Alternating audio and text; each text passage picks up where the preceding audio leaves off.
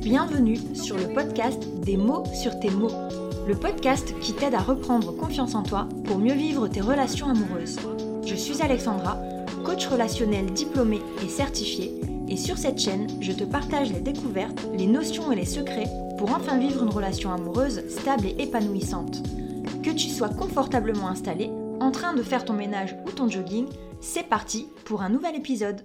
Hello hello, j'espère que tu vas bien. Dans cet épisode de la semaine, on va parler légitimité de tes besoins. Encore une fois, ça m'est venu d'une cliente qui va se reconnaître, donc si tu m'écoutes et que tu passes par là, je te fais un grand coucou. Merci pour l'idée de podcast que ça m'a donné grâce à cette séance qu'on a faite ensemble. J'ai de quoi développer sur le sujet. Légitimité de tes besoins, ça veut dire quoi? Ça veut dire que cette personne, en fait, quand elle s'est rendue compte que le problème relationnel dans son couple venait d'elle et qu'elle a compris d'où exactement, parce qu'en fait elle, savait que ça venait d'elle, elle a compris, ça c'était le premier pas. Le second pas c'est de comprendre quel est le problème exactement, où est le problème dans son comportement?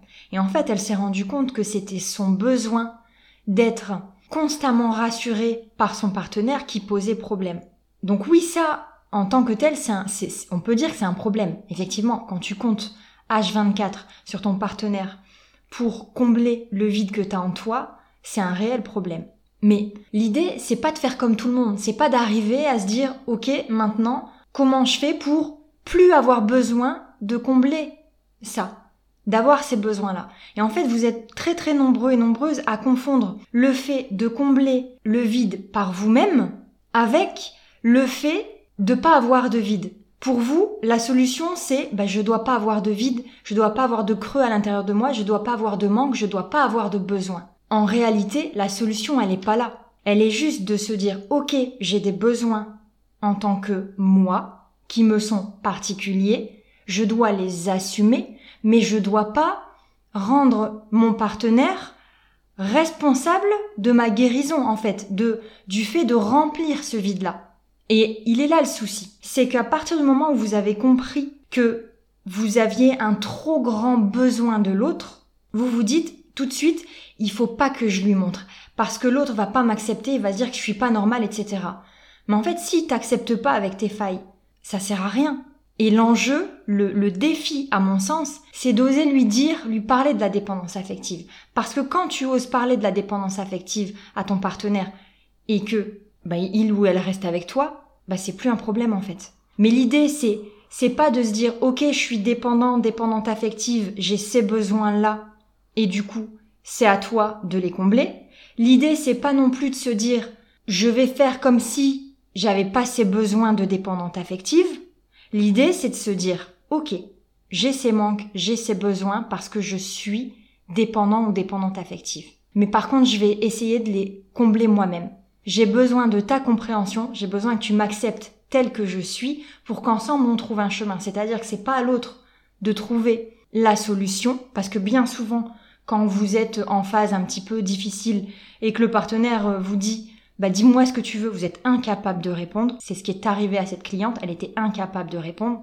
Donc, ça sert à rien de vouloir trouver un extrême. Il faut juste se dire j'ai des besoins, je suis construit, construite mentalement de cette manière-là.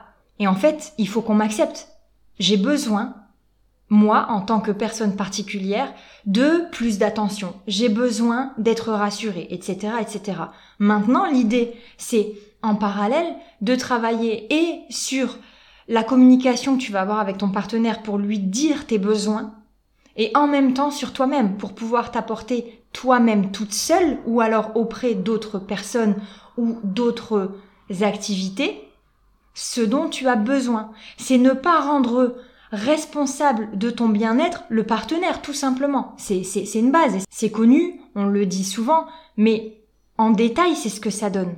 En détail, c'est important de comprendre que quand tu as mis le doigt sur tes erreurs du passé, j'ai envie de dire, c'est-à-dire que jusque-là, tu agissais inconsciemment en pensant que c'était à l'autre de combler tes besoins, de te rassurer à outrance, etc. Maintenant que tu as compris ça, je le répète, c'est important de comprendre que tu as le droit de l'assumer, tu as le droit de dire oui, j'ai des besoins. Oui, j'ai peur. Oui, j'ai besoin d'être rassurée. Oui, j'ai envie de savoir que tout va bien entre nous.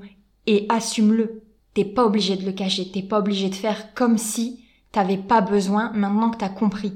Tu vois, c'est un peu rentrer dans, dans le moule de tout le monde. C'est faire semblant. C'est, c'est ce que j'appelle la mode adolescente. C'est-à-dire, euh, voilà, euh, arrondir les angles et faire comme si t'étais comme tout le monde. Non. Et en fait, ça va peut-être t'étonner, mais la plupart des gens ne sont pas comme ça. La plupart des gens ont des besoins, la plupart des gens ont des peurs, mais ils l'assument pas parce que, pour plein de raisons, parce que quand on était petit, on nous a interdit d'être faible, on nous a interdit de montrer nos faiblesses, etc., de montrer nos sentiments.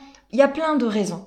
Quoi qu'il en soit, arrête de penser que être forte ou être fort, c'est ne pas montrer ses besoins, ne pas montrer sa vulnérabilité, ne pas montrer ses sentiments. Être forte, c'est les assumer justement. Mais être forte, c'est pas seulement ça, c'est aussi mettre en place les choses nécessaires pour répondre à ses propres besoins. Et c'est pas mettre l'autre qu'on aime à cette place-là et responsable de notre propre bien-être. On le met pas en position de sauveur. C'est pas à lui, c'est pas à elle de répondre constamment. Alors bien sûr qu'en amour, je suis pas d'accord moi avec les gens qui disent que on n'est pas la moitié de l'autre, etc. Si quand on aime, on a cette part de vulnérabilité, on prend ce risque d'être triste quand l'autre nous aime pas comme on voudrait, on prend le risque quand on n'a pas la petite attention qu'on aurait voulu. Oui, on prend le risque d'être un peu déçu, d'être un peu triste. C'est le jeu de l'amour. Maintenant, c'est trouver un juste milieu, un juste équilibre. Ça, j'en parle tout le temps, de ce juste milieu, ce juste équilibre. Et encore une fois, ça fait écho à tout ce que je, déplore un peu quand tout ce qu'on voit sur les réseaux sociaux et que je déplore, c'est tout ou rien. C'est-à-dire qu'on peut voir des choses du style, euh, comme je disais, euh, t'es pas la moitié de l'autre, vous êtes de partie entière et, et voilà. Et en fait, non, on a le droit juste de se dire oui, bah en fait, on s'aime et en fait, sans l'autre, je serais malheureuse. Mais oui, assume-le. Ça veut pas dire que si ça arrive, tu vas jamais t'en mettre. Ça veut dire que oui, t'étais, tu as le droit d'être triste si l'autre ne t'aime pas. T'as le droit d'être triste si euh, vous allez pas dans le même sens. T'as le droit, voilà, t'as le droit, t'as le droit de d'assumer qui tu es, d'assumer tes sentiments. Arrêtons de faire semblant qu'il y a une recette magique qui nous permettrait de tout le temps être fort, de jamais souffrir. C'est pas vrai. C'est pas vrai. Et ça commence par se montrer tel que l'on est. Bien entendu, l'idée c'est pas de donner dans, dans les mains de l'autre le pouvoir sur nous. C'est-à-dire que si tu tombes sur une personne malsaine qui va jouer avec tes faiblesses et tes besoins, tu sais ce qu'il te reste à faire. Il faut déguerpir le plus vite possible parce que t'es pas en face de quelqu'un qui va t'aider. Par contre, si en face de toi t'as quelqu'un qui est complètement sain et qui t'aime, tu peux te montrer sous ton vrai jour. Ça changera rien. Et en fait, ça va le rassurer en face la personne, elle va se dire, en face de moi, j'ai une personne qui s'assume, qui est prête à se remettre en question, qui me dit clairement ce dont elle a besoin, et donc c'est le meilleur moyen d'obtenir ce qu'on veut.